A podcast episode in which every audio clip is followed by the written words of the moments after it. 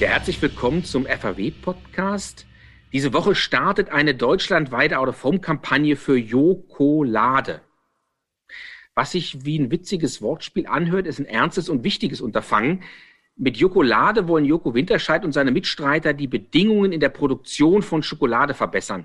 Joko möchte mit seiner Bekanntheit Aufmerksamkeit für die Missstände in der Kakaoindustrie wecken, um schnellstmöglich 100% sklavenfreie Schokolade auf den Markt zu bringen. Und zu Gast ist heute Nico Buchholz, der Geschäftsführer der Agentur CC15, die Jokolade betreut. Hi. Hallöchen erstmal. Danke, dass ich hier sein darf.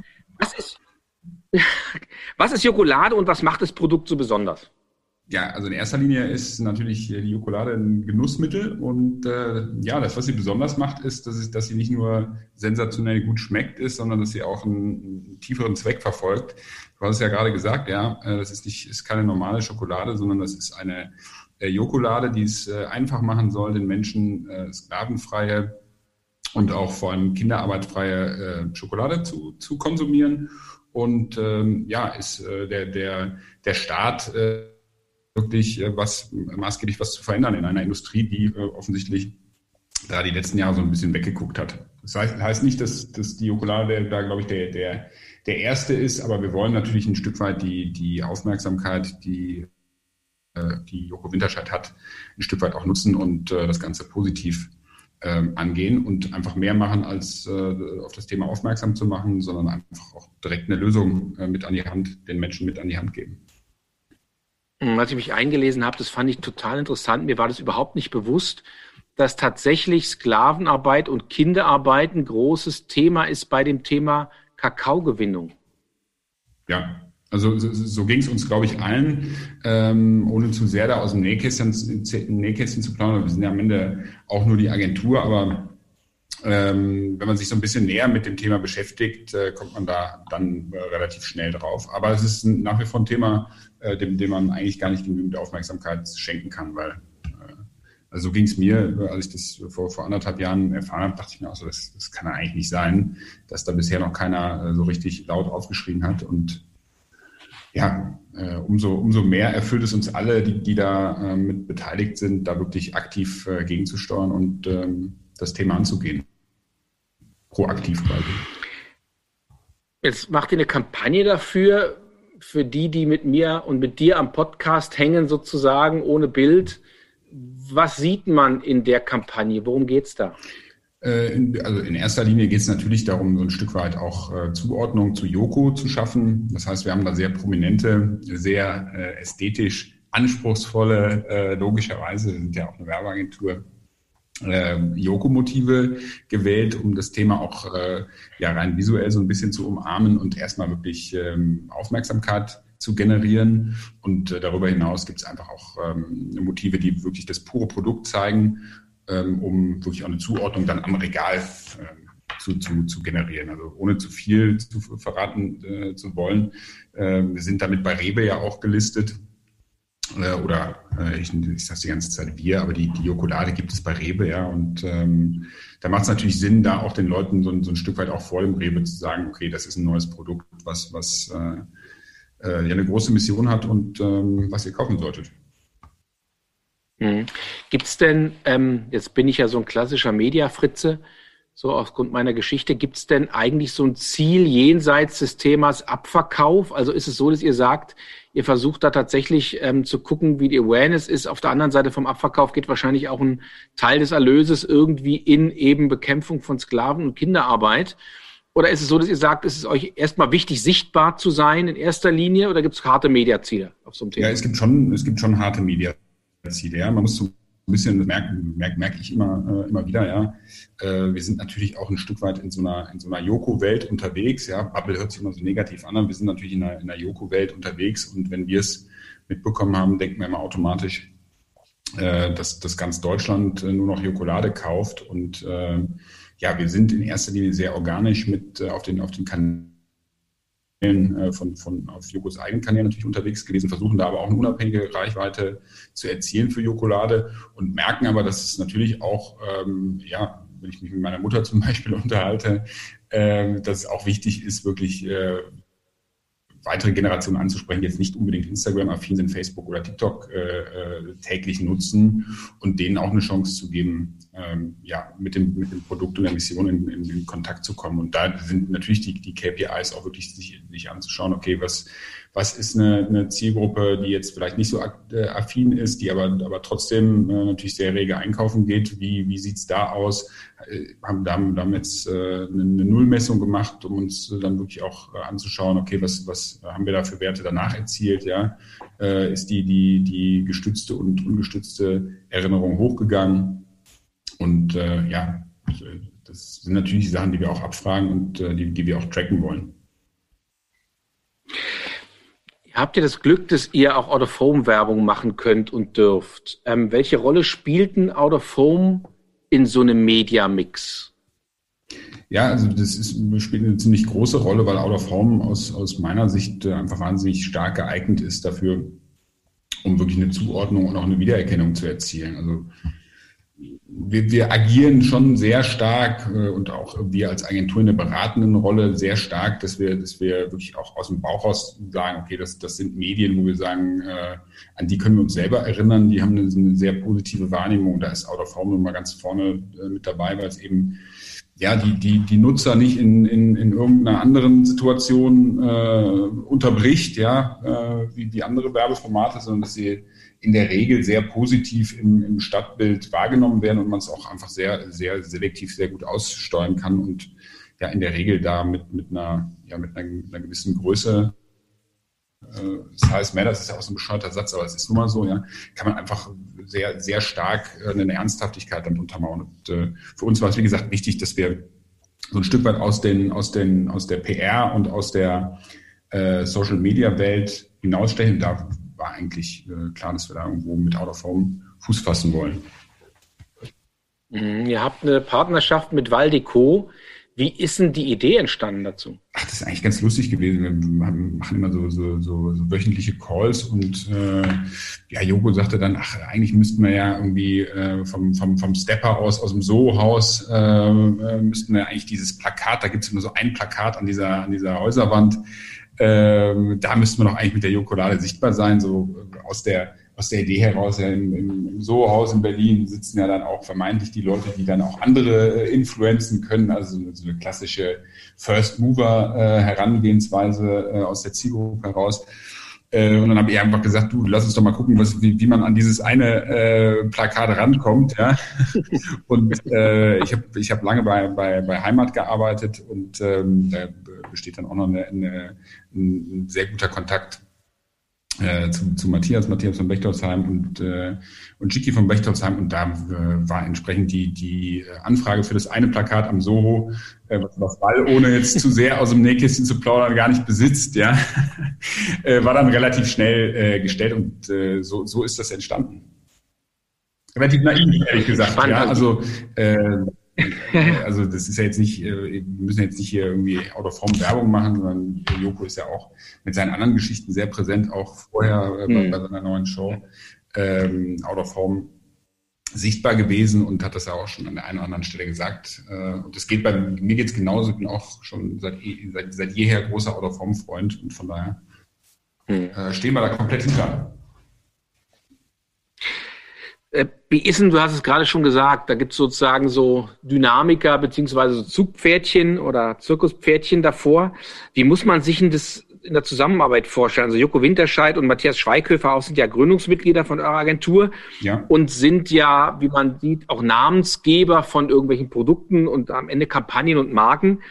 Ähm, mischen die sich ins operative Geschäft ein oder ist es so, dass ihr sagt, ihr macht und die sozusagen haben eine Idee beziehungsweise sind dafür der der Leuchtturm, über die Leuchttürme? Ja, also grundsätzlich haben die natürlich eine Meinung, die dürfen sie auch jederzeit vertreten. Und äh, hm. es ist schon so, dass wenn wir Sachen machen, dass da zumindest einer von beiden mindestens immer die Sachen gesehen hat, bevor wir irgendwas präsentieren oder bevor natürlich irgendwas ausgeht, ja. Hm. Und äh, insbesondere logischerweise ja, wenn die beiden selber vor der Kamera zu sehen sind, äh, sind sie natürlich stärker eingebunden, als wenn man jetzt Sachen macht, die, die, die unabhängig funktionieren, aber ähm, das ist eher wirklich äh, eine, eine, sehr dankbare Zusammenarbeit, ähm, weil es einfach, weil die beiden sehr dankbar sind und weil es einfach auch wahnsinnig Spaß macht und die immer wieder neue, neue Ansichten und ähm, sehr, sehr gute Blickwinkel reinbringen, weil sie einfach ja auch sehr viel Erfahrung in, in anderen Bereichen haben, ähm, ja, die Sachen in der Regel nicht schlechter machen. Ja, und ihr habt den Vorteil im Anführungszeichen, dass ihr durch Testimonials, die ihr umsonst oder wie sagt man so schön, für gute Worte kriegt, in Anführungszeichen gleich eine Visibilität habt. Ne? Also die, man kriegt gleich die Aufmerksamkeit ja. hin. Ja, also ist immer natürlich klar, ist immer die Frage, brauche ich ein Testimonial oder brauche ich kein Testimonial, aber ähm, in Zeiten, wo, wo das Influencer-Business, da, da kommt man eigentlich gar nicht mehr dran vorbei, äh, dann eine wahnsinnig mhm. starke äh, Marktmacht, äh, ja, oder das, das ganze das ganze Media-Game ja so ein bisschen auch dadurch durch Influencer disrupted wurde, äh, ist natürlich immer ganz gut, wenn man da auch zwei, drei Leute hat, die ein bisschen Reichweite haben und äh, im Netzwerk noch weitere Leute hat, auf die man gegebenenfalls mal zukommt. Hm. Jetzt seid ihr gerade mit so einer Kampagne, die tatsächlich ja auch bewegen will, in jeder Hinsicht bewegen will. Ja, du hast es vorhin gesagt, crossmedial unterwegs, also ihr nutzt sozusagen soziale Medien, ihr nutzt ähm, Out of Home. Ist es so, dass man von vornherein schon überlegt, wenn so Motivgestaltung oder Mediakonzeption ähm, ansteht, dass man sagt, okay, ich weiß bewusst, wie ich motivlich über kreativ über die einzelnen Kanäle hinweg spiele? Also ist es so, dass man sagt, das ist schon integraler Bestandteil des kompletten Denkens? Wie kann ich sozusagen Interaktion, so, Social Media mit Out of Home kombinieren?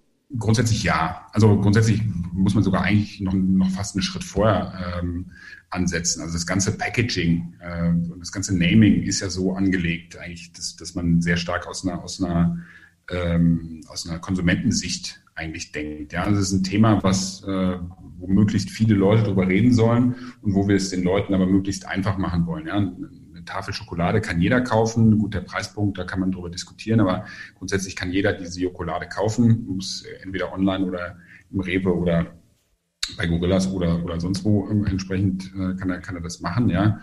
Und äh, mit dem Namen haben wir natürlich den, den auch sehr bewusst gewählt, um da eine, eine, eine hohe Wiedererkennung zu, zu erzielen.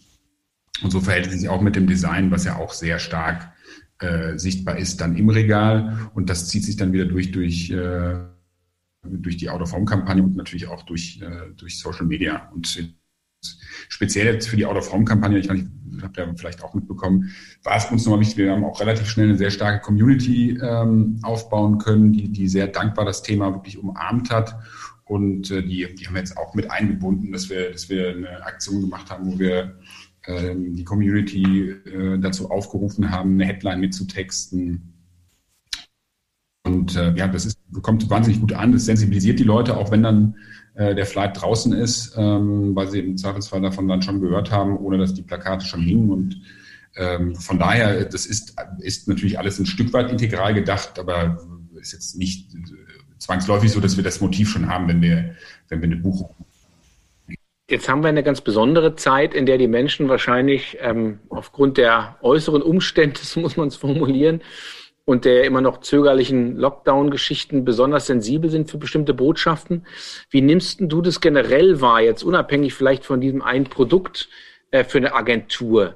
Ist es so, dass man im Moment so eher das Gefühl hat, okay, man ist noch so in einem Turfen im, im wie sagt man so, im Schlamm? Oder ist es so, dass ihr sagt, ihr seht schon Licht am Ende des Horizonts und glaubt, dass man sozusagen Media und Kreation wieder so machen kann, wie man es in der Vergangenheit gemacht hat, perspektivisch?